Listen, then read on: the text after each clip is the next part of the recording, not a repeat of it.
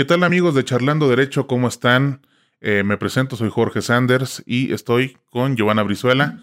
¿Cómo estás, Gio? Buenas noches. Bien, bien, mira aquí con un poco de frío que bajó mucho la temperatura, pero pues aquí andamos. Muy característico el clima de Zacatecas. Pues los saludamos con mucho gusto eh, para presentarles este nuevo proyecto que tenemos. Es eh, un podcast. ¿Qué es Charlando Derecho? ¿Qué es, cómo, ¿Cómo describirías esta idea que tenemos? Pues más bien como eso, simple, una pequeña charla acerca de, de, cualquier tema. Yo creo que cualquier tema este, es bueno para, para desglosar y para conocer.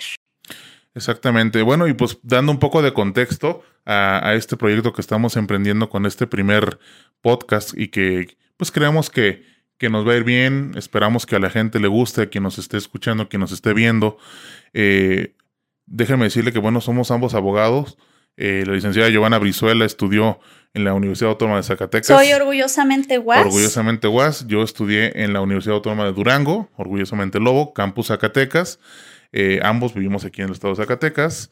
Eh, somos, aparte de ser abogados de profesión, somos emprendedores por vocación y opinólogos, por, por decisión y porque nos encanta, ¿no? Digo, porque nos encanta conversar y aparte de todo esto, pues somos esposos.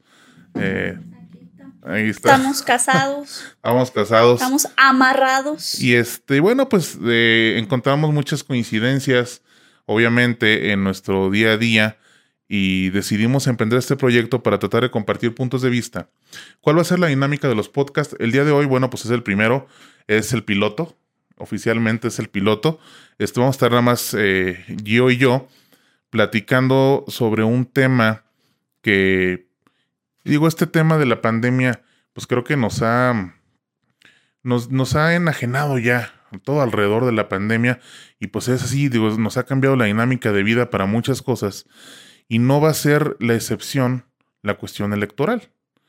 Entonces, el día de hoy el podcast se titula elecciones en tiempos de, de pandemia. Sí, porque recordemos que este, si bien es cierto, este, esta pandemia pues llegó para quedarse, desafortunadamente, pero también este, eh, generó esa apertura a este, cambiar un poquito este, la manera de hacer las cosas, en muchos sentidos. ¿eh? Este, yo creo que el gobierno ahorita está este, en un en un dilema muy fuerte porque no, no, no hay un plan o, una estrategia que te diga cómo actuar, ¿no? Lo mismo está pasando en, en, en, cosas tan simples y tan cotidianas como ir a la tienda. Este cambió nuestro sentido. Si antes era muy común ir, no sé, en familia o en pareja a comprar la despensa, pues ahorita cambió por completo nos cambió por completo la dinámica. Y además, como bien lo dices, nos, nos agarra en curva a todos y no sabemos cómo hacer, cómo hacer las cosas, qué hacer, qué, qué no hacer, tanto a las autoridades eh, de todo el mundo. De ¿eh? todo el mundo, sí, no, no, no es exclusivo de México. No, no, no. Eh, de todo el mundo, pero también a las personas este, en su día a día, en, en lo común, en lo corriente, en, lo, en, en, en decisiones incluso de cómo llegar a tu casa, a tu hogar, cambió completamente la dinámica, ¿no? Esa foto de los años 50 en donde el papá llega de trabajar este, y, es recibido por el niño o los niños y la esposa, este, con un abrazo, cambió por completo. O sea, entonces algo tan sencillito ha sido bien complejo, sobre todo para, para, por ponerte un ejemplo, sobre todo para las personas que se encuentran ahora sí que adelante este, con la pandemia, los doctores, las enfermeras, los administrativos, incluso este, el personal de limpieza de los hospitales, este, de, lavandería. cualquier persona que se encuentre dentro del hospital cambió su dinámica incluso familiar. Entonces, ¿cómo no iba a cambiar en eso? ¿Cómo no iba a cambiar en un aspecto tan, tan, tan cotidiano? Y pues vamos a enfocarnos en la cuestión pues política. Oye, pues ya para ir entrando, creo que bueno, de, la introducción nos saltamos ya a empezar a tocar el tema. Eh, miren, pues tenemos algunos puntos. Creo que la dinámica, les comentaba, eh, va a ser de, plantear un tema. queremos tener invitados también. Obviamente ahorita va a tener que ser todo en, eh, de manera virtual. creo que no, no lo permite ahorita la, la situación que estamos viviendo. Entonces, hoy vamos nada más a platicar tú y yo. Y bueno, pues para entrar ya en el tema, ¿no? Vamos a tratar sin ser adivinos, digo, sin adelantarnos a lo que quizás las autoridades vayan a hacer o no hacer, como ciudadanos, eh, cómo vemos el tema y para dónde pudiera ir, ¿no? ¿Dónde estamos hoy? Hoy estamos precisamente en el estado de Zacatecas, o sea, limitándonos, este, desafortunadamente en semáforo rojo, o sea, eh, hubo un retroceso en ese sentido. Entonces, estamos en nivel máximo, este, lo que pues ahora sí que en teoría eh, deberíamos estar en confinamiento total. Eh, entonces, al día de hoy estamos en, esa situación. Estamos también eh, a nivel, bueno, yo me iría más a, nivel nacional. Estamos en, una, en medio de una crisis económica también. Muy compleja. Ya tenemos casi nueve meses de esta situación y esto le pone más presión a todo el tema electoral. Eh, sí, porque principalmente este, eh, el gobierno ha sacado eh, su, su, manera de, de, poder sobrellevar esta situación y es el primero que tiene que, poner el ejemplo. Entonces, un ejemplo va a ser precisamente en quienes van a, ter o sea, si bien va a haber un cambio en, varios estados de la, de la República, eh, estamos hablando de gobernaturas, este, presidencias municipales, diputaciones, no tengo el dato ahorita de, de cuántos, pero son varios creo que son siete, si no me equivoco. Ahorita lo, lo, lo, checo. Entonces, pues, ¿qué va a pasar? Porque el, el gobierno actual tiene que configurar de tal manera administrativa y, y, y, económicamente cómo se van a manejar las campañas. Así es. Entonces, no es que eh, le haya tocado a la mitad, a algunos estados, pues les, eh, algunos, este, en, algunos estados no va a haber esa, ese cambio, no va a haber esas elecciones. Entonces, pero en este caso, en el estado de Zacatecas, pues sí las hay, sí las va a haber, va a haber un, un cambio. Entonces, pues. Pues mira, para poder puntualizar, estamos hoy en un momento en el que, para decirlo en, en pocas palabras, las aglomeraciones eh, no están permitidas porque estamos también en un punto de contagio, eh, el más elevado que se había estado viviendo durante la pandemia, en el estado de Zacatecas y a nivel también del país. También hay que decirlo. O sea, tenemos una situación muy complicada. Eh, sí, recordemos que los números, este, al principio nos posicionaban que iba a haber un una disminución, un aplanamiento de la curva, ¿no? Un aplanamiento o una disminución de la curva. En nuestro caso no fue así. Entonces, pues bueno, este tenemos que. Todavía no conocemos el pico máximo. O sea, no sabemos cuál es el pico que vamos a tener, ¿no? O si ya estamos en él. O si ya estamos en él. O sea, aquí la idea es que estamos. Ahorita actualmente estamos bajo esa circunstancia en, en donde las reuniones no es una opción. Entonces, vamos a tratar de, puntualizar sobre este tema. Tú has estado en distintos procesos electorales. Tienes, eh, eh, locales y federales. Locales y federales. Tienes 15 años prácticamente de experiencia, este, desde los 15 años y ya llevas 15 años de experiencia, em, eh, estando muy de cerca en distintos procesos para distintos niveles, ¿no? Cómo se operaba o cómo, cómo se venía operando una campaña, por ejemplo, de una presidencia municipal aquí en Zacatecas. Mm, mira, este, para no entrar en cuestiones así técnicas y aburridas y de, de esa naturaleza, pues bien sencillo, ¿no? los candidatos se organizan. Para empezar, tienen que organizarse. ¿Cómo se organizan? Dentro de sus comités directivos municipales. Entonces, para empezar, ya es la primera reunión. ¿Por qué? Porque ahí se van a definir las carteras o los espacios para poder este, entrar a una pre-campaña o a una campaña. Pero vamos a entrar ya a una campaña. Obviamente ahí tiene que ser algún tipo de, consejo, de reunión donde participen todos los interesados y llevan a sus gentes, ¿no? Puede ser una reunión, puede ser una reunión eh, propiamente de integrantes, este, simpatizantes del partido. Y otra, o puede ser este, con, con personas que congenian con, con las ideas del candidato. Y digamos, una reunión eh, normal, para ese tipo de... En un municipio pequeño. En un municipio pequeño. ¿Cuántas gentes tendrías que estar? Mínimo, mínimo unas 30 personas. ¿Por qué? Porque unas 30 personas, no se pueden juntar más. Claro que se pueden juntar más, pero te estoy hablando de un municipio pequeño. Unas 30, ¿por qué? Porque va a estar la planilla completa.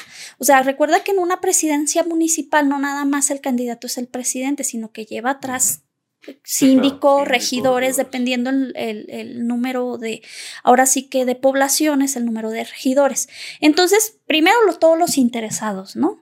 Para empezar. Lógico, eh, eh, todavía estamos en un estado y yo creo que en cualquier lugar en donde si, si, si tu familiar va a estar dentro de... Pues lo acompañas. Lo acompañas. Sí, porque no, pues es que aquí entre, eh, ahora sí que el que traiga más canicas es el que puede generar. Esa es como la, la, como se venía manejando, ¿no? Lo, quien demostrara más más, más, peso, más peso, sí.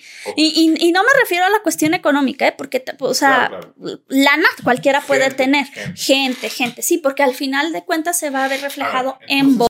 Está la primera reunión en donde se tienen que eh, organizar y tienen que definir sus planes. Sus... Sí, pues la manera en cómo van a, a dirigir su campaña. Ok, bueno, ya tienes a tu candidato. ¿Qué es lo que sigue? ¿Qué es lo que sigue? Este, se planifica las reuniones en comunidades. ¿Por qué en comunidades? Porque eh, dependiendo, eh, depende mucho del espacio-tiempo. O sea, yo te estoy hablando de mi experiencia en, municipios de Zacatecas. Por eso, este, depende del espacio-tiempo, pero se empiezan con comunidades.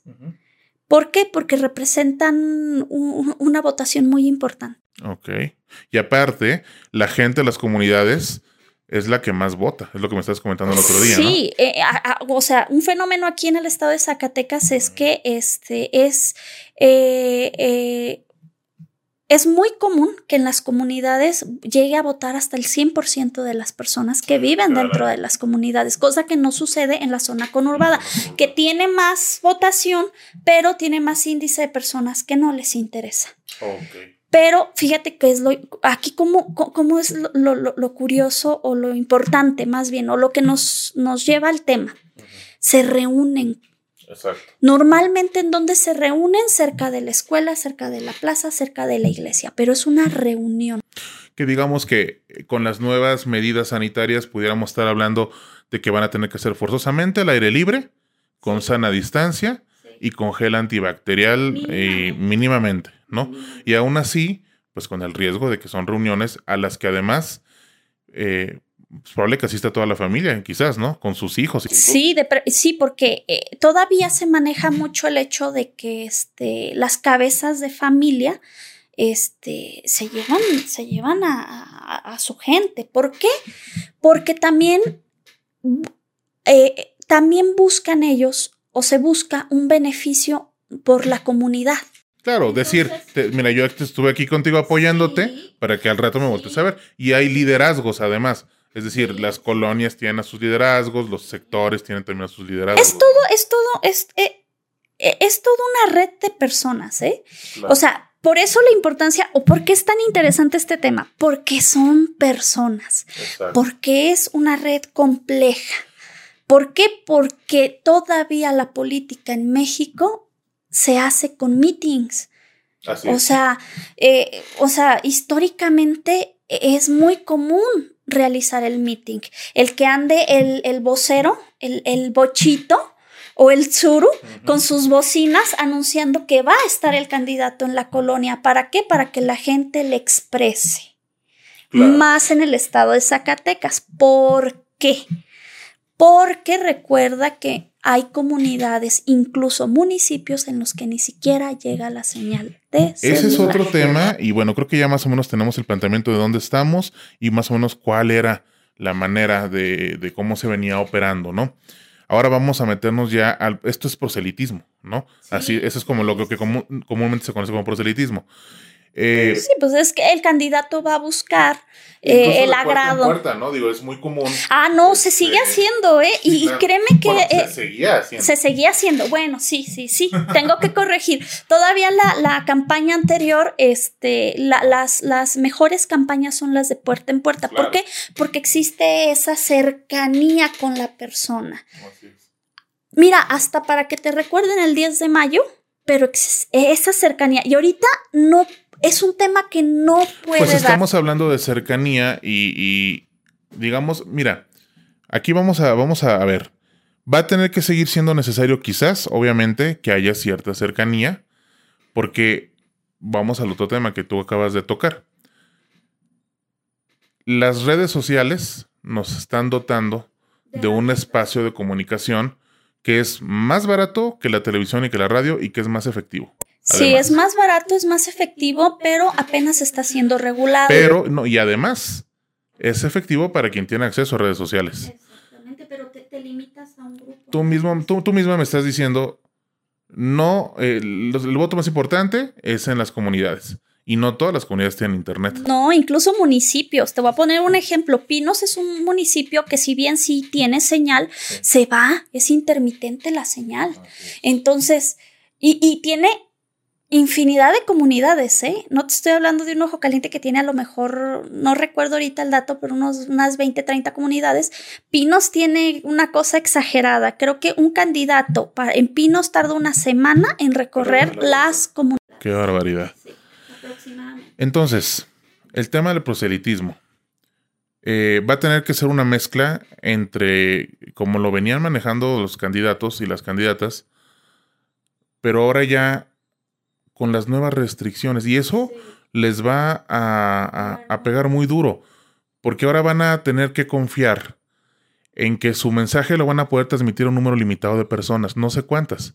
No sé si ya se haya determinado alguna regla en eso. Eh, fíjate que eh, eh, los órganos, electorales aquí en el estado de Zacatecas, si bien llegaron a un avance muy importante en la cuestión del de, uso de las tecnologías, porque yo a la primera institución, cuando empezó la pandemia, que vi que aprobó inmediatamente su reglamento y que aprobó el que fueran eh, viables las, las reuniones vía Zoom o vía electrónica, fue el Instituto Electoral del Estado de Zacatecas. Porque es prioritario, ¿estás de acuerdo? El tema democrático es prioritario porque eh, es... No podemos, no podemos eh, eh, permitir que, esta pandemia eh, intervenga en la vida democrática del país. O sea, imagínate. que no la, que la detenga, no podemos permitir que la detenga, pero sí va a cambiar. Claro que va a cambiar. Va a cambiar y va a cambiar mucho porque volvemos a lo mismo. Estamos viendo, y sin mezclar los temas, hay muchas limitaciones, por ejemplo, al sector comercial, de todo tipo de sectores. ¿no? Estamos viendo cómo es en el ánimo de detener la pandemia, se están implementando medidas drásticas, medidas que implican inversión y que implican, sobre todo, reducir la movilidad. Eso es lo que se está buscando. ¿No? Y si, y si nos vamos a ese punto de reducción de la movilidad, pues imagínate, simplemente un candidato siempre lleva un sequito. Claro importante de gente. Entonces no puedes estar moviendo a la gente de un lugar a otro, sobre todo, fíjate, en comunidades en donde eh, no se ha dado este, casos. Exactamente. Entonces, imagínate lo, lo grave que puede ser. Ahora, ahorita, en este momento, tenemos este, virtuales candidatos que, que, que, están pasando por la situación, o sea, que, que están contagiados por COVID o, o, o, representantes de ¿eh? partido. Además, Sí, no, y, te estoy hablando de los grandes. Pero imagínate los candidatos a regidores, o sea, porque son candidatos a regidores. O sea, si te, imagínate toda la movilidad que va a generar y, y, y el problema que va a generar eso. Va a ser un problema de salud muy importante en donde el eh, sector salud tiene que focalizarlo porque ya estamos. Un sector salud que está tras nueve meses de la pandemia, desgastado, sin recursos, harto y además muy disminuido en números como para poder atender también esta situación, que lo van a tener que hacer, ¿sí? Lo van a tener que hacer. Digo, va a haber, no, vamos a tocar al final, digo, el tema de la vacuna, etcétera, pero estamos hablando como estamos hoy y cómo se está pintando el panorama. Ahora, eh, viene, viene la otra parte. Los candidatos tienen que hacer uso de las herramientas que tengan a la mano. Y una, sin duda, bueno, creo que son dos.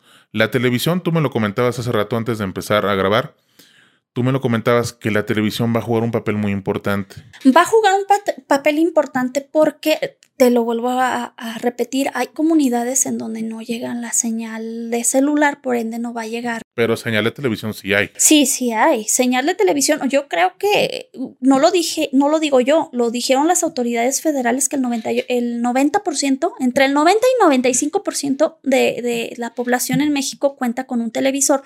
Por eso eh, hicieron una campaña educativa en base a eso, a la televisión y no al Internet. ¿Por qué? Porque y en la televisión hay regulaciones, es decir, está, muy bien. digo, México es uno de los países más regulados, que no se cumplen las normas es otra cosa, pero, México es uno de los países más regulados del mundo, tiene más leyes que muchísimos otros países. Y en el tema de electoral no. y en el tema de medios de comunicación, sí está muy regulado la televisión y el radio tiene normas muy específicas. Sobre todo los tiempos. ¿Por qué? Porque quiere, trata de que sea equitativo. Pero. Para todos los candidatos. Sí, y además el mensaje, tu mensaje no puede ser. Digo, hay una cierta serie de normas, ¿no? Tu mensaje no puede ser ofensivo hacia otra persona. Este, no puedes meterte con el tema de la religión. Este, bueno, una serie de, cosas que no vamos a entrar en, detalle, no es el, no es el caso. Eh, pero está la otra parte, la parte de las redes sociales. También hay un gran número de personas que tienen acceso a redes sociales eh, y bueno, van a tener que hacer uso. Ahí lo que, lo que, y tú eres experta en ese tema, porque tú hiciste tu, tu tesis de titulación. Mi tesis de titulación fue en base al contrato de Facebook. O sea, este, el, el, contrato electrónico de Facebook y su validez. Eh, mi tema fue su validez este, con los menores de edad, que realmente pues, no tiene una validez. Pero recuerda que para tener Facebook, el único requisito que te piden es el correo y tener, o sea, decir que tienes de aceptar, no darle clic al botón, de dice, al cuadrito donde dice que tienes más de 18, ¿no? Entonces, eh, Facebook ha sido una herramienta que si bien nació con, como una, pues ahora sí que como, como, como nos tocó en la secundaria, como el chismógrafo, este, de papelito, nació como una herramienta también, este, de información. Entonces, este, ahí es donde entra, donde entran las redes sociales. No, no, no, no me refiero nada más a Facebook, me refiero a Facebook, me refiero a Twitter, me refiero a Instagram, incluso este, las cortas de TikTok van a ser sumamente importantes porque ve, recuerda al político regio este con su con su esposa. y los fosfo fosfo. El senador, Samuel, con su con, precisamente es, es, es una persona su esposa que este que los temas de las redes sociales los domina. Y porque además la gente lo está viendo y los jóvenes lo están viendo con los jóvenes que van a salir a votar eh, ahora. Que representan un, número importante de, de abstención, ¿eh? los jóvenes. Pero que puede ser una oportunidad para el político que sepa canalizar adecuadamente, va a ser un, foco de oportunidad. Ese, tema nos da para otro podcast, ¿eh? Fácilmente. ese tema de, cómo se van a dar las elecciones, de qué es lo que se viene, lo que se va a proyectar este, nos da para otro el hartazgo de la gente, etcétera. Creo que nos da para otro podcast. Oye, de este tema me interesa mucho que podamos comentar. Nosotros vivimos un fenómeno. En las elecciones lo vimos de lejos, pero lo vimos. En las elecciones, eh, no las que acaban de suceder en Estados Unidos, sino las anteriores, en las que ganó eh, Donald Trump. Y, se comentó, se documentó, se hicieron este, eh, series o documentales, se hicieron documentales de cómo eh, influyeron las redes sociales para direccionar el voto. Es que es a lo que vamos, o sea, aquí, este, se la, eh, eh, ahora sí que los candidatos van a tener que ingeniárselas para llegar, primero para llegar, este, sin, sin estar. Sí, pero ahí, sí, claro, por supuesto. Eh, pero a mí me interesa mucho el tema de que en México no hay una regulación de redes sociales. tal, no. Han querido empezar, eh, han empezado a regular las cuestiones de la, de, del comercio. Si te, si te en las misceláneas de, de, este año y del año pasado, empezaron a regular la cuestión de, del uso de aplicaciones. Este para el pago de impuestos. O sea, vamos muy lentos en ese tema. Sí, así Pero vamos a lo bueno.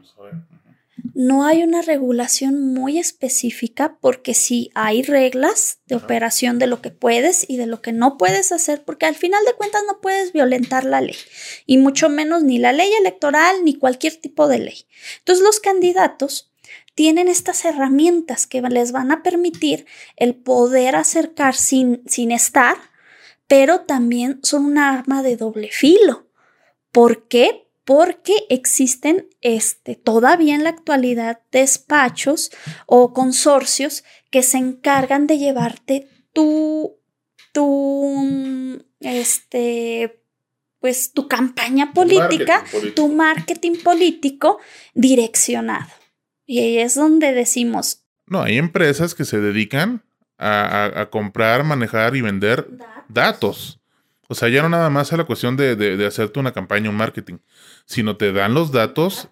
Lo que antes, fíjate, eh, los, los, padrones municipales, los padrones, perdón, los padrones electorales que se les entrega, las copias que se les entrega de padrón electoral a los partidos políticos, este, eh, relativamente eran muy, muy cuidados en ese sentido. Acaban de, de, de si no recuerdo, si no me equivoco, acaba de salir una sanción hace poco a un partido político precisamente por el mal uso del padrón, por publicar información, porque al final de cuentas ahorita tenemos una ley de, de, acceso, tanto una ley de acceso a la información para conocer como para proteger los datos personales.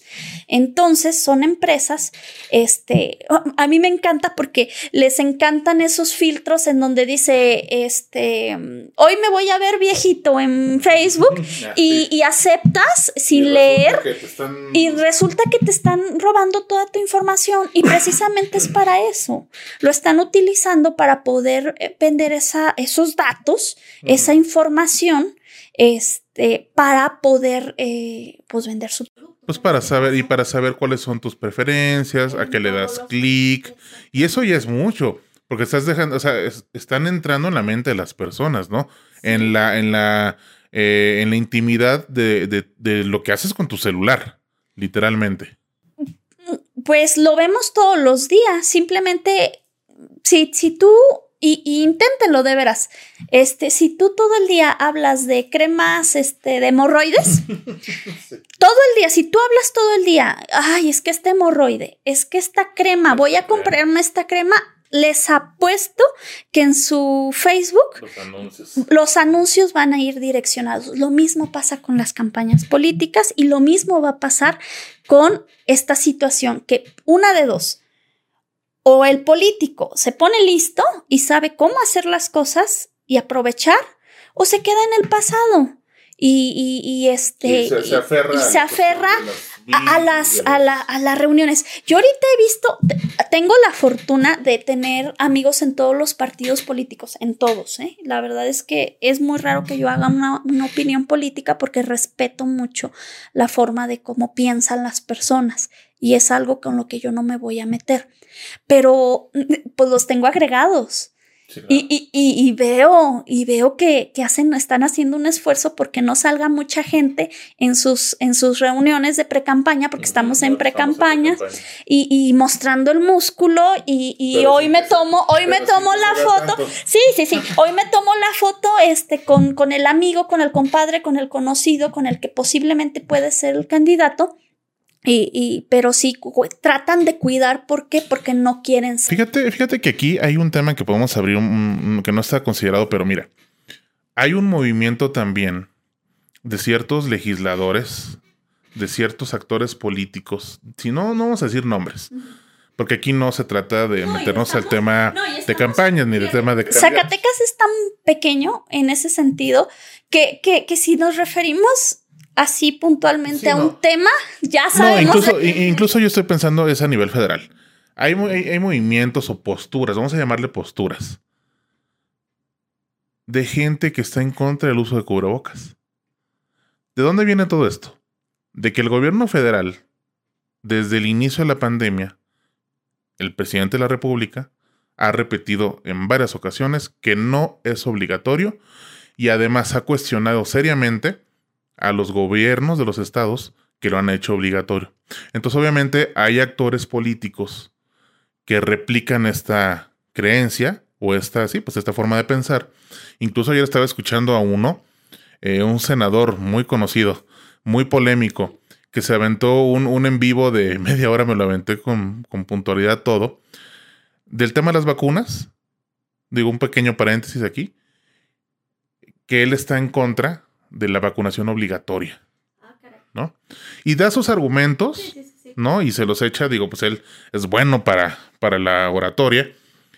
A lo que voy es, sin meternos en, las peculiaridades de eso, hay gente que no cree en el uso de cubrebocas, a pesar de que hay contagios, etcétera, etcétera.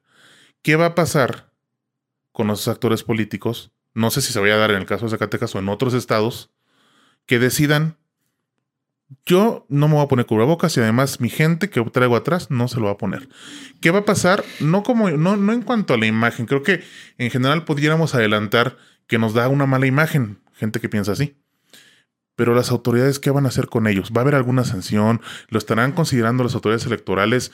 Eh, ¿O de plano se lo van a dejar completamente al, sector salud? Yo creo que, yo creo que sí, sí, tiene que ser un tema que se tiene que poner en la mesa y, que los consejeros este, y con las autoridades, sí, tiene que ser bien estudiado. O sea, me refiero bien fundamentado, bien estudiado y bien desarrollado. ¿Por qué? Porque te voy a decir una cosa. Están en eh, eh, mucho, muchos criterios critican el hecho de que tengan un presupuesto este, tan, elevado. pero no es sencillo, ¿eh? Llevar una elección no es sencillo, se necesita de muchísima planificación. Y ellos que son los garantes de esa, de, de, de, la democracia, de que las cosas se den, este, es algo bien complejo. Y te voy a decir, si bien tienen el apoyo de, de, de del aparato gubernamental, también ellos no permiten que se involucren tanto, porque si, si permites ese sí, exactamente, o sea, si permites que se involucren tanto en tus decisiones, pues imagínate, ya no estamos hablando de que es algo auto, este... Autónomo, sí, no, ya no hay, ya no autonomía. Eh, bueno, pues ese, tema está, digo, y aparte hay otra cosa. ¿Qué va a pasar con la, igual con la esfera de responsabilidades de cada quien, no?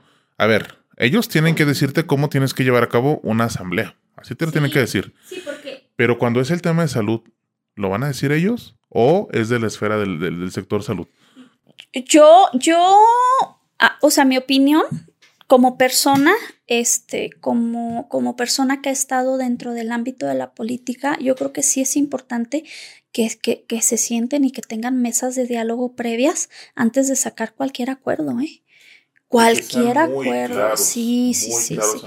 sí, porque, bien, tú, fíjate, hay un, hay una, hay un, hay una, una forma de pensar del mexicano en general. Dice, ya, Pfizer y, y, y, su, con quien realizaron la vacuna, ya van a vacunar.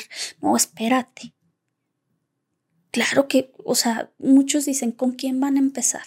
Claro que van a empezar primero con los médicos, o sea, eso, eso es, algo obvio y es algo que hasta la persona más, o sea, la persona menos informada, este, va a decir. Y si tú lo pones en consenso, va a decir primero los médicos, eh, las enfermeras, eh, los administrativos, todos los que están garantizando la salud primero. Claro. Pero hay una creencia de que, pues, como ya va a haber vacuna, pues ya va todo va a ser libertad. No. No. No es así. esto es un, esto es un proceso, es un proceso y tiene que ser un proceso que tiene que ser, eh, eh, eh, tiene que haber ese equilibrio.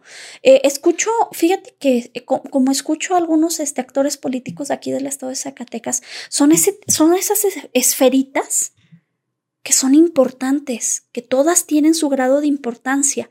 En este caso, la cuestión de la democracia también tiene su lado importante y también tiene que tener sus medidas y también tiene que tener sus restricciones y también tiene que, que eh, o sea, los políticos tienen que ser empáticos en ese sentido. ¿Por qué? Porque ya tenemos a, un, a una sociedad muy cansada, tenemos a una sociedad lastimada emocional, económica y económicamente y públicamente, o sea, se sienten incluso amenazados por el hecho de que si no traes el cubrebocas, cualquier policía te puede multar. Entonces, está la esfera. No, y cansados económicamente, psicológicamente, como tú lo dices, ya están hartos la sociedad. Está complicado, está complicado. Fíjate que tú, este, tú tocaste ahorita eh, otro tema. ¿Qué tanto va a afectar? ¿Qué tanto crees que vaya a afectar el manejo que se le está dando la pandemia? Digamos, en cualquier nivel de gobierno, desde federal, estatal, municipal en los, en los votos. Es decir, le estás metiendo, aparte de pues la cuestión económica, etcétera, que normalmente es lo que te, lo que una persona, digamos, direccionaba, ¿no? Este, dejando de lado el voto duro, que siempre lo van a tener los partidos, la gente indecisa, ¿en qué se basaba? Pues en cómo estaba la economía, en cómo estaba la inseguridad, este, en cómo era la satisfacción como persona. Ajá. Ese es, eh, o, sea, el voto consciente, el, el voto eh, pensado, no el voto blanco, el voto blanco se me hace una tontería porque el que vayan y tachen todos los partidos como para desprecios. no tiene ningún sentido. No tiene sentido. Pero el voto consciente es el voto que más miedo le tienen los partidos políticos porque es el que puede dar el revés. Entonces, tienes toda la razón.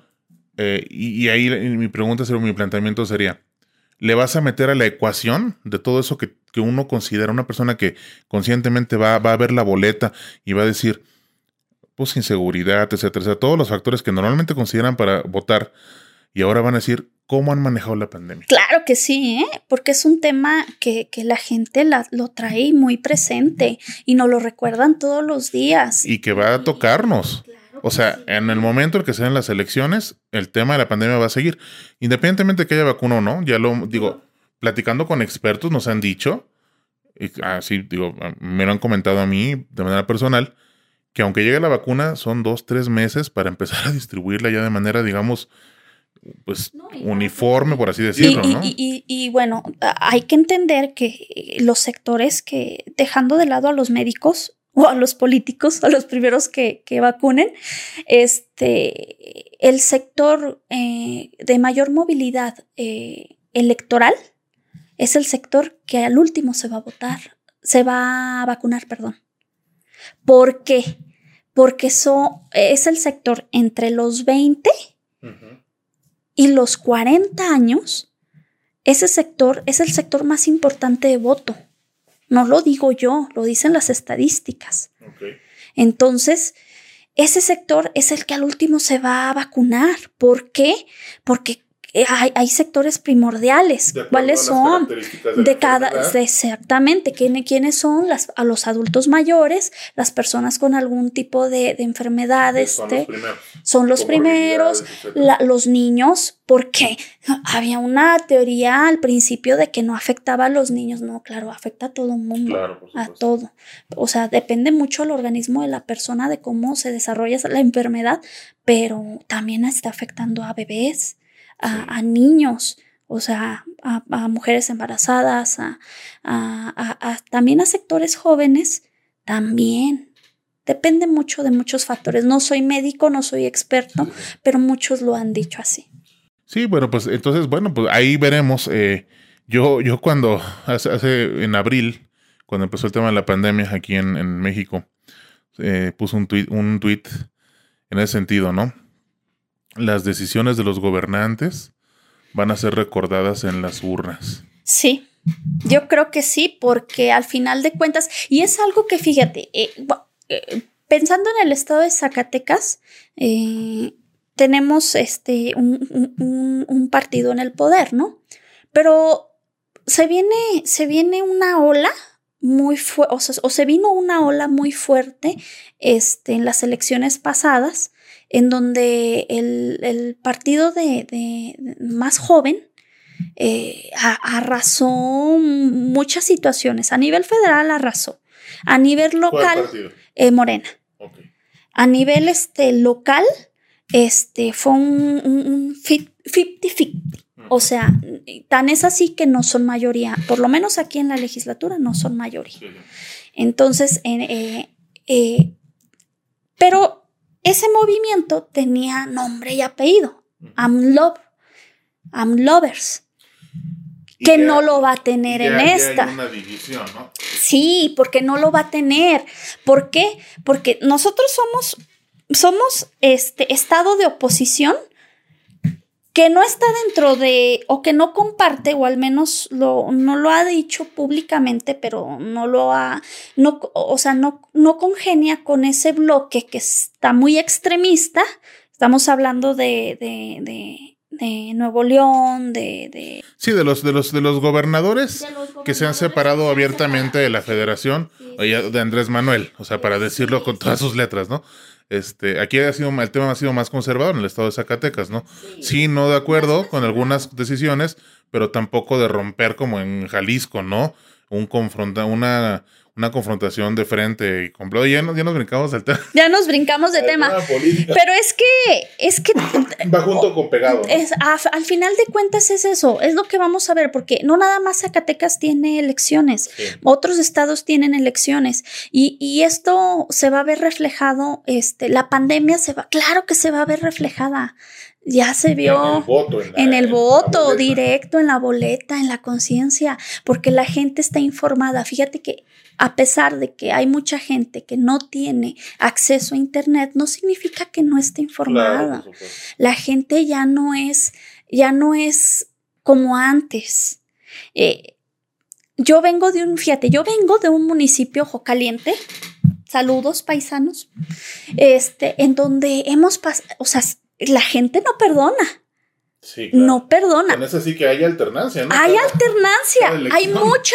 Eh, eh, desde, que, desde que el PRI, este, desde que el PRI este, dejó ser una fuerza política eh, unitaria, este, ha pasado por el PAN, PRD, este, de nuevo PRI, este, PT. ¿La gente castiga? A los malos gobernantes. Sí, la, claro que la gente castiga y se acuerda en las, urnas y ahí, ahí no hay el que, ahí no hay la despensa.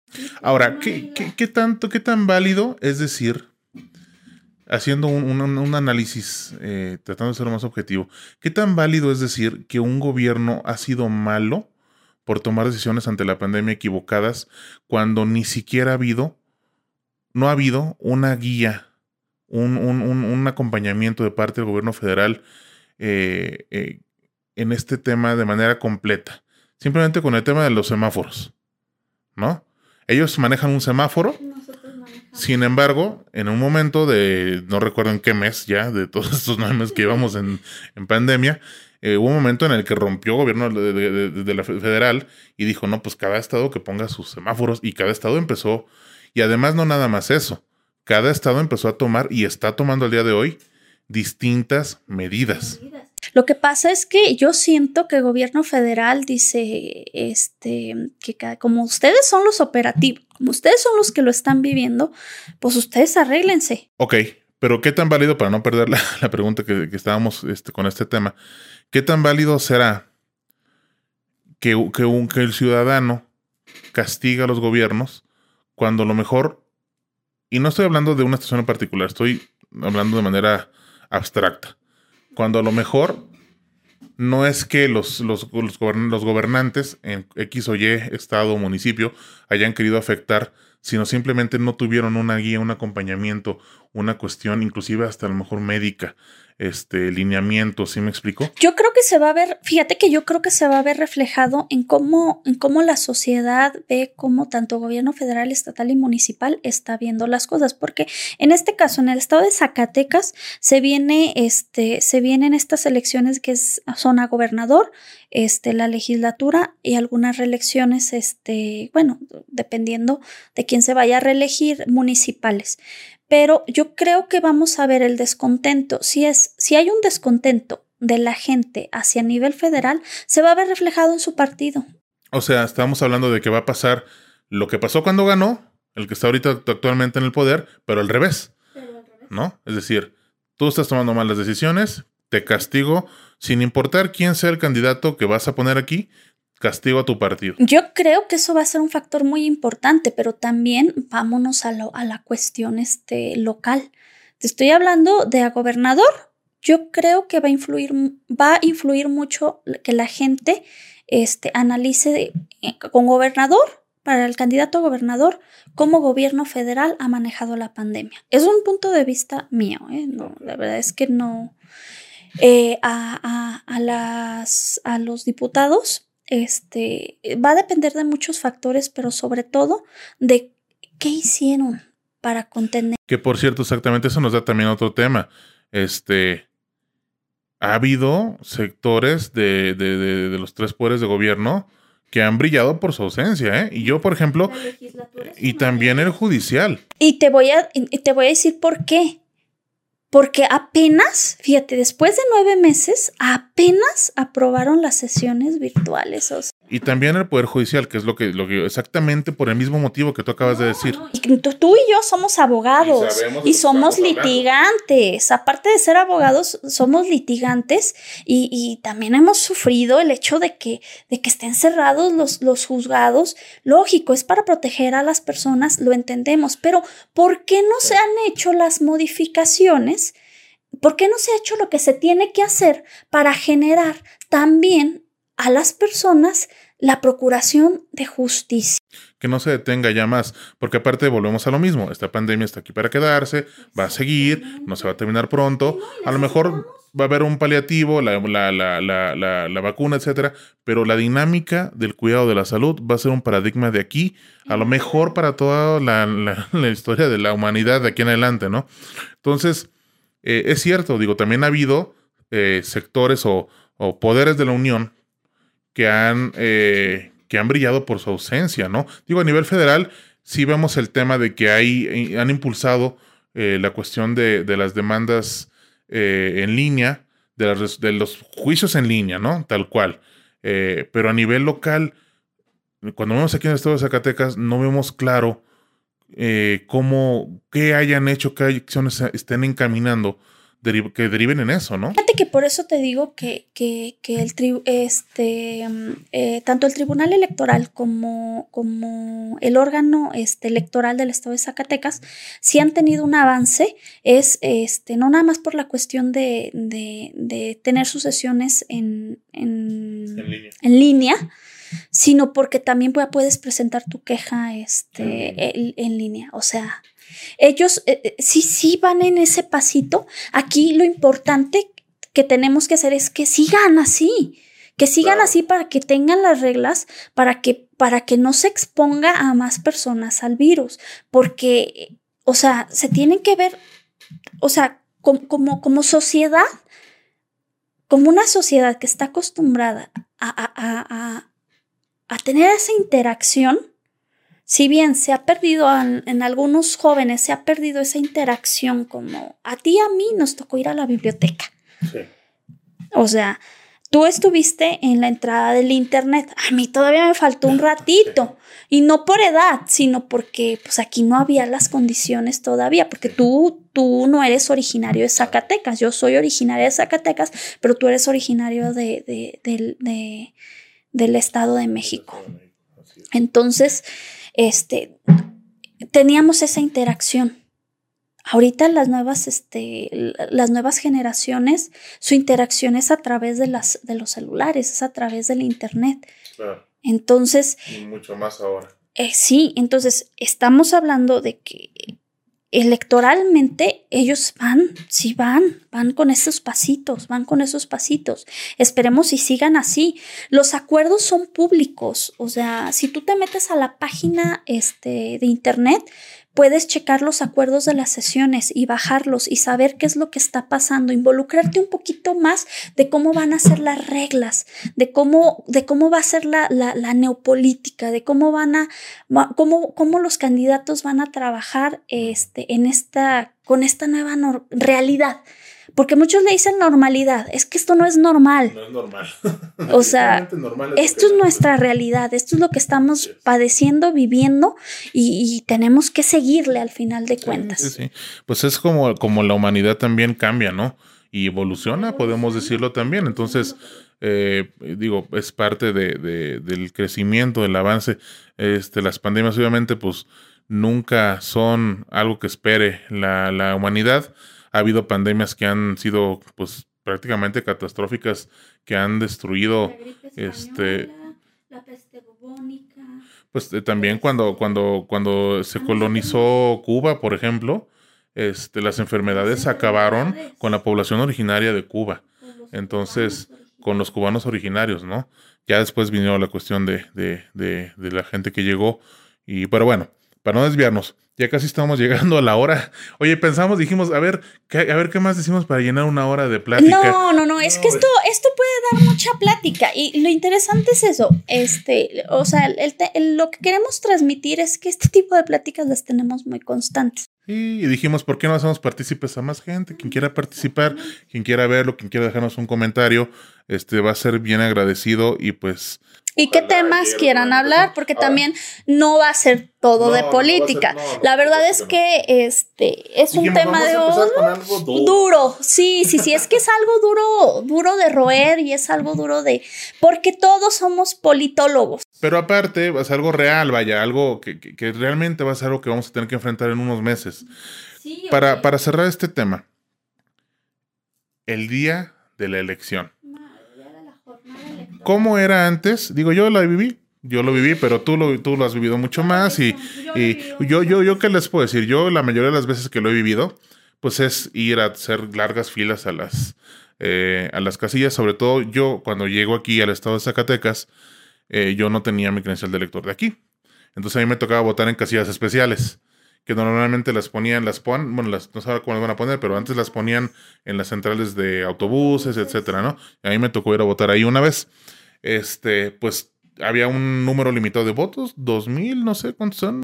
Eh, bueno, creo que por casilla 750. 700, ok. 750 votos este, por casilla. Que en, A veces los a, veces cuando te mandan o te amplían, pero normalmente es más o menos el número, ¿no? Entonces, tú tienes que ir muy temprano si realmente querías votar y hacer unas filonones este para votar, ¿no? Eh, cuando no, pues igual lo mismo. Cuando no, igual lo mismo, si ibas a tu casilla, pues era lo igual, ¿no? Este, entonces primero vamos a dividir este tema en dos. La gente que va a votar. ¿Qué nos espera?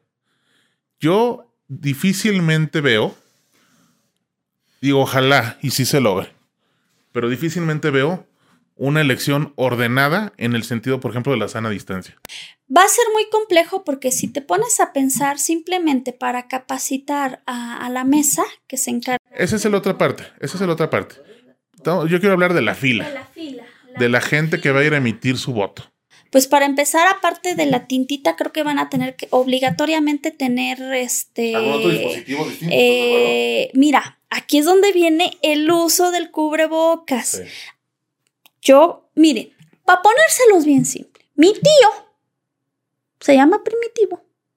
Perdón, tío. Por ponerlo de ejemplo. Por ponerlo de ejemplo, tío.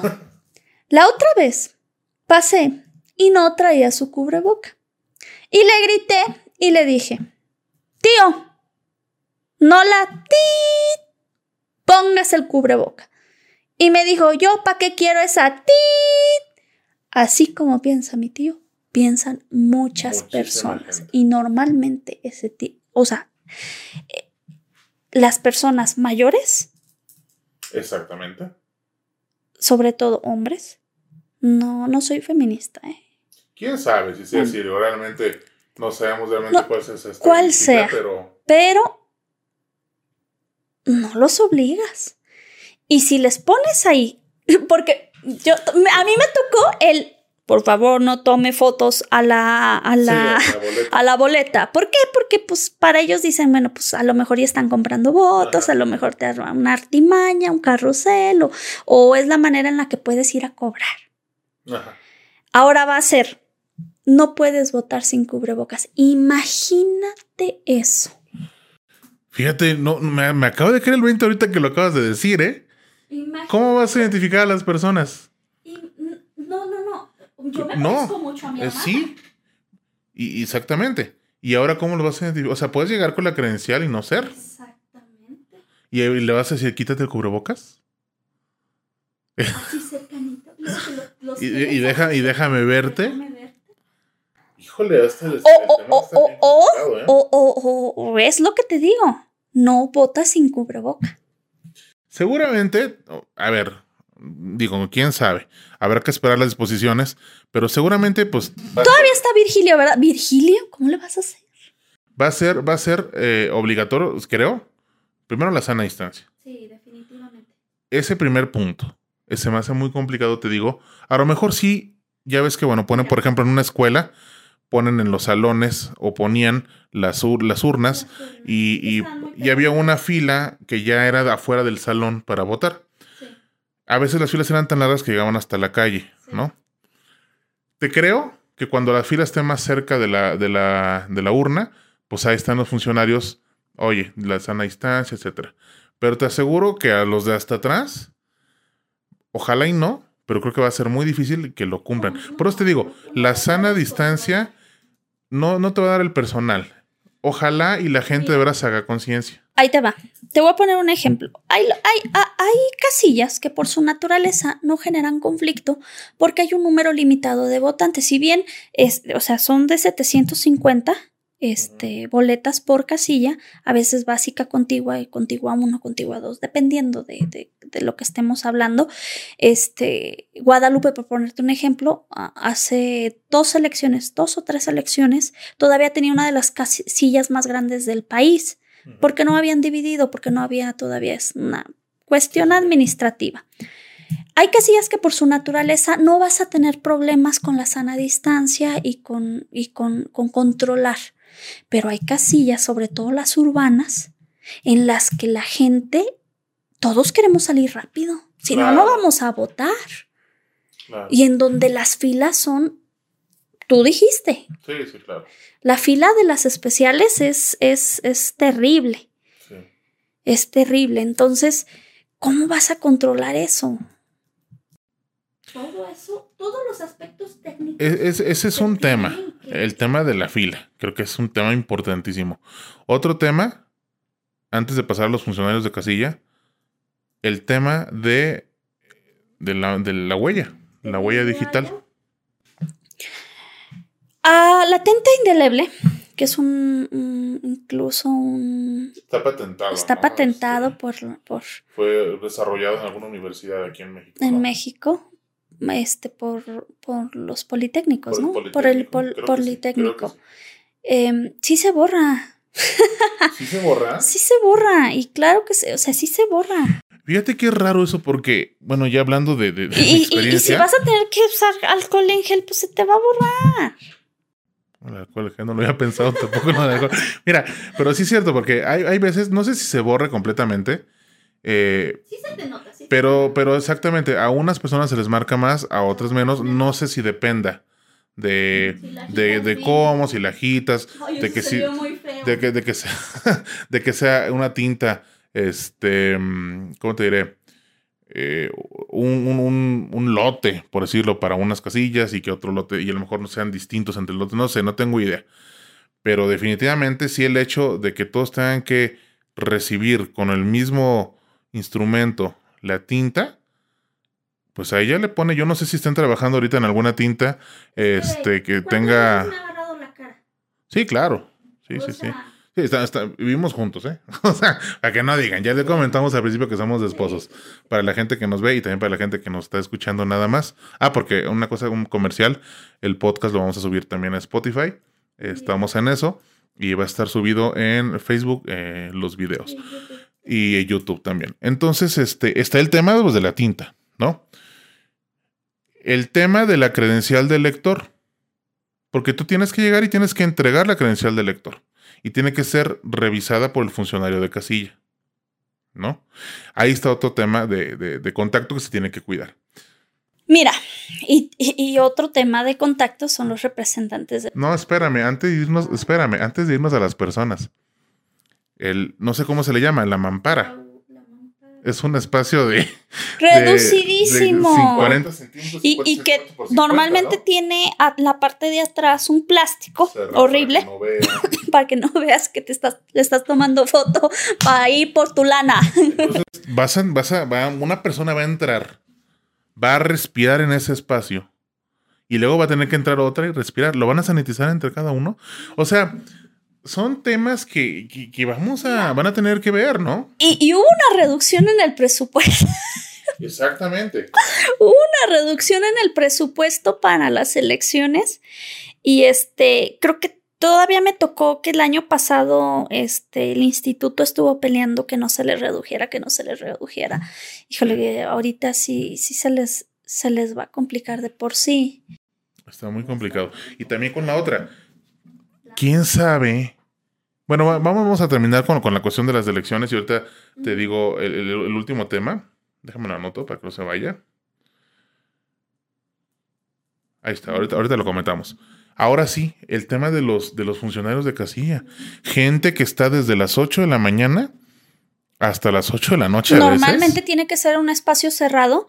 Normal, o sea, es muy común aquí que sean en escuelas en lugares este, normalmente públicos. Es muy raro que se den en casas particulares, que todavía se dan, ¿eh? en cocheras que prestan. En ¿eh? comunidades, en comunidades es, es, común, es, común en la escuela, fíjate. En las comunidades es muy común, o cerca de la plaza o cerca de la iglesia. Porque en, en, toda comunidad es... Bueno, a mí sí me tocó ver una en, en la Zacatecana que sí estaba cerca de una plaza, pero era en un local comercial, ¿eh? Sí, es que también, y aquí en la, aquí lo que es este prolongación condesa, hay dos o tres lugares que son en, domicilios particulares. Entonces, este. Gente que va a tener que estar casi 12 horas. No, imagina, yo no prestaría, yo no prestaría mi, mi, domicilio. Imagínate si van a venir 750 personas. Pero déjate eso, déjate el lugar, pon tu punto que se puedan sanitizar ese espacio en particular. ¿Cuántas eh, ¿Cuántas horas están? ¿De 8 de la mañana La jornada inicia a las 8 y termina... Mm, pues sí, también creo que las 8, creo que son 12 horas. No recuerdo, ¿eh? Yo recuerdo que es muy tarde. O sea, digo, porque... Lo que pasa es que depende mucho, porque si ya no hay eh, en determinado tiempo, si se, acaban, los votos, pues se puede cerrar. Si no se han acabado los votos, tienen que dejar abierto hasta que se termine la jornada. Sí, pero también es, es muy común que, este, que se termine eh, la jornada electoral y todavía haya gente en la fila. si ah, todavía hay gente en la fila, tienen que seguirle y puede, puede durar hasta las 9, 10. Eh, me toca la, la recepción. Ay, no.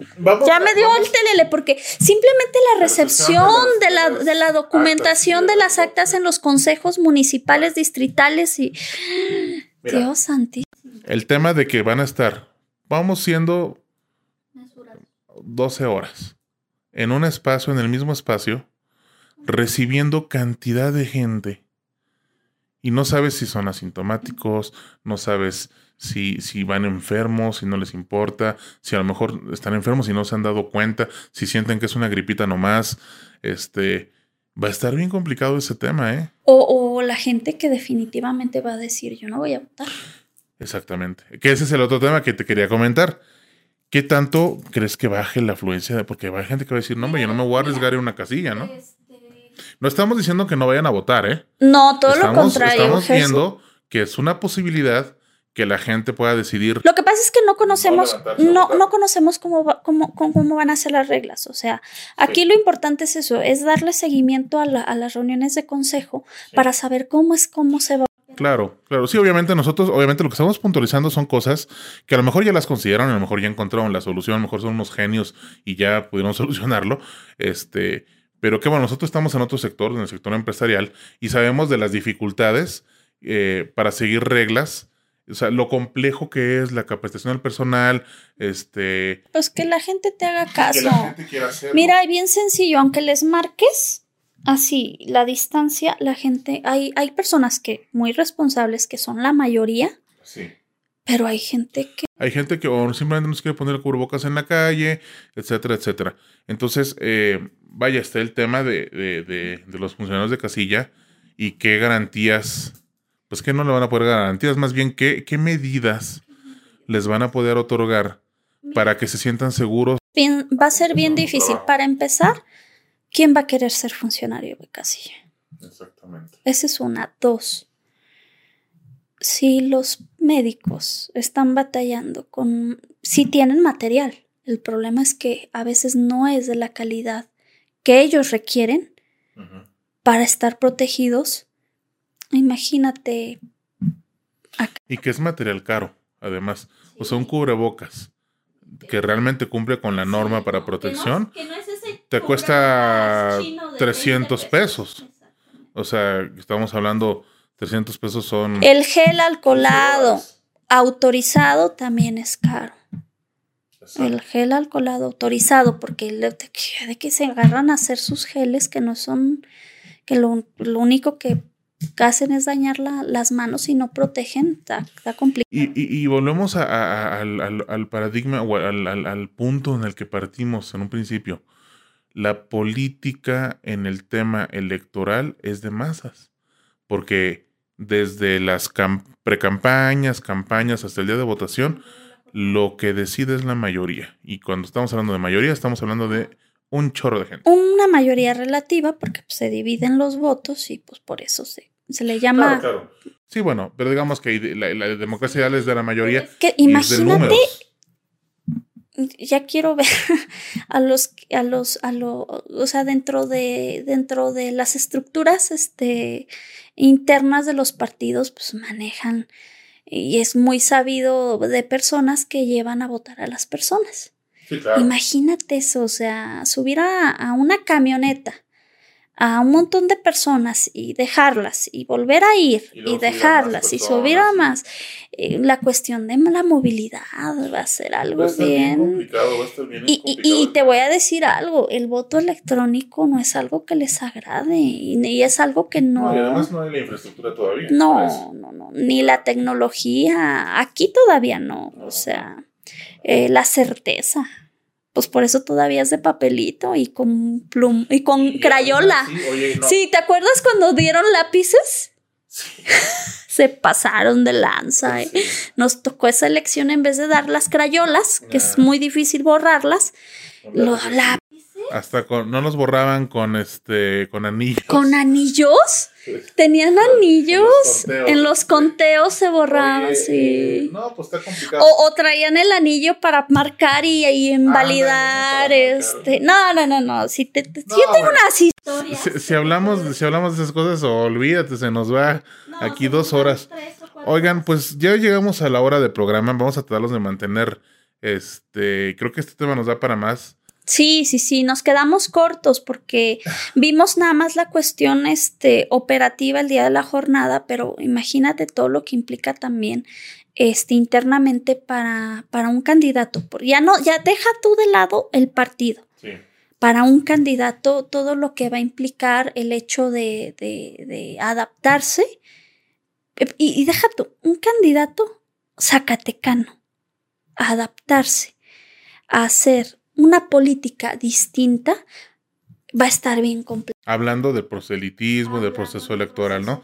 Sí, ah, de publicidad, de, de, poder dar su mensaje, de poder tener su acercamiento. Sobre todo más quiero que, creo que, que, que de, o sea, no tanto hablar de candidatos de un estado o de otro, sino lo mejor que va a ser más fácil para gente más joven adaptarse a estas nuevas modalidades, a las nuevas medidas, como que es más fácil que nos entre y como ser humano, hablando de, en general, dicen, chango viejo no, no aprende maroma nueva, ¿no?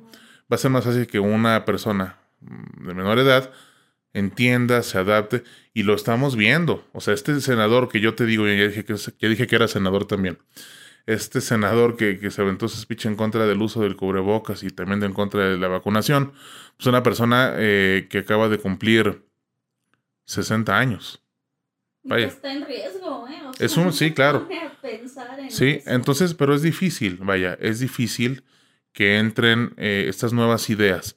Entonces, eh, creo que como conclusiones nos podemos quedar con, lo siguiente, no sé si estás tú de acuerdo. Hay muchas cosas que hacer para tener una elección.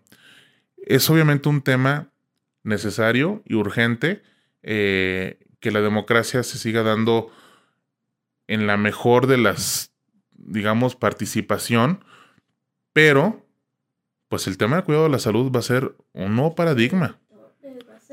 Un nuevo paradigma. Que está bien, no puedes pagar para la democracia, pero vas a tener, vamos a tener como sociedad, sobre todo como sociedad, creo, porque mira, no hay autoridad que alcance para cuidarnos a todos como niños chiquitos. Esa es la realidad. Si nosotros como sociedad hacemos un examen de conciencia y hacemos las cosas de manera ordenada, esto puede salir bien. Así como también puede salir bien la cuestión económica, así como también puede salir bien la cuestión de la presión hacia el sector médico, si todos como sociedad hacemos lo que nos toca en esos cinco minutitos que tenemos de, de decisión de nuestra esfera personal, hacer simplemente lo que es lo correcto comportarnos como debemos de comportarnos, ¿no? Entonces, bueno, pues creo que eh, podrán haber leyes, podrán haber normas, podrán haber reglamentos, sanciones, este, pero si no decidimos como, como, como seres humanos eh, comportarnos sin que nos estén ahí con el palo atrás de nosotros para pegarnos, eh, difícilmente se van a, a, seguir y quién sabe, ojalá que las cosas salgan bien en esas elecciones, Ojalá mucha gente vaya a participar y ojalá que mucha gente, que esa gente que vaya, que lo haga de manera ordenada. No pedimos más que eso, pero ese es el comentario serio. Yo lo único que tengo que decir es, no sean burros, pónganse el cubrebocas, lávense sus manos, es bien sencillo. Es bien sencillo agarrar el jabón y lavarse las manos, ponerse gel y tener su sana distancia. Eso, créanme, es más barato es mucho más barato que, terminar en un hospital o que parar la cuestión este, económica o la cuestión social.